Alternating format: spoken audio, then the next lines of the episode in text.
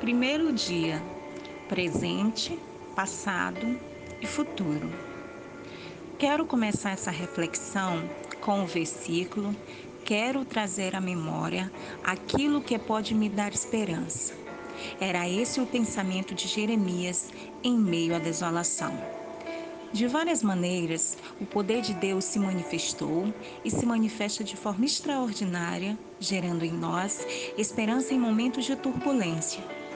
Fazendo essa exposição de forma cronológica, quero trazer à memória três momentos que jamais devem ser esquecidos por nós. Momentos onde a morte e a desesperança se transformaram em vida e esperança.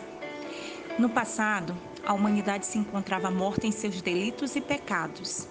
E falo com toda a convicção: não existia um cenário pior do que esse. E o maior milagre que a humanidade poderia ter visto e vivido aconteceu. Jesus morreu na cruz e a morte dele gerou em nós a esperança da vida eterna. O presente se apresenta de várias formas e em todas elas podemos ver o cuidado de Deus, que devem ser lembrados dia após dia. No meu primeiro culto de Ano Novo, no dia 5 de 1 de 2020, recebi a inesperada notícia que um grande amigo estava com câncer. 18 dias depois, em meu novo presente, este amigo fez a primeira cirurgia. 11 dias depois, em meu novo presente, ele fez a segunda.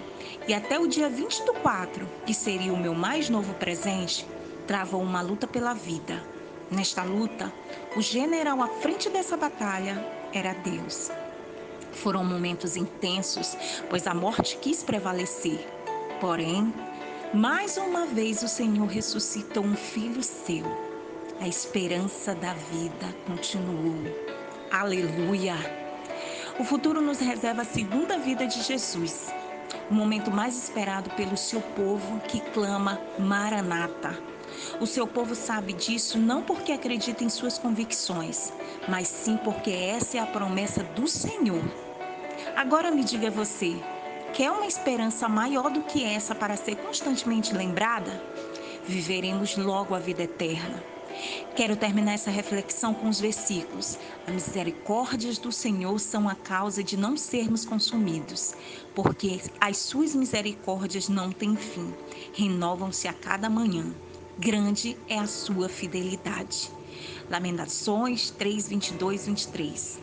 Olhe para Cristo e Ele constantemente trará à sua memória aquilo que te dá esperança.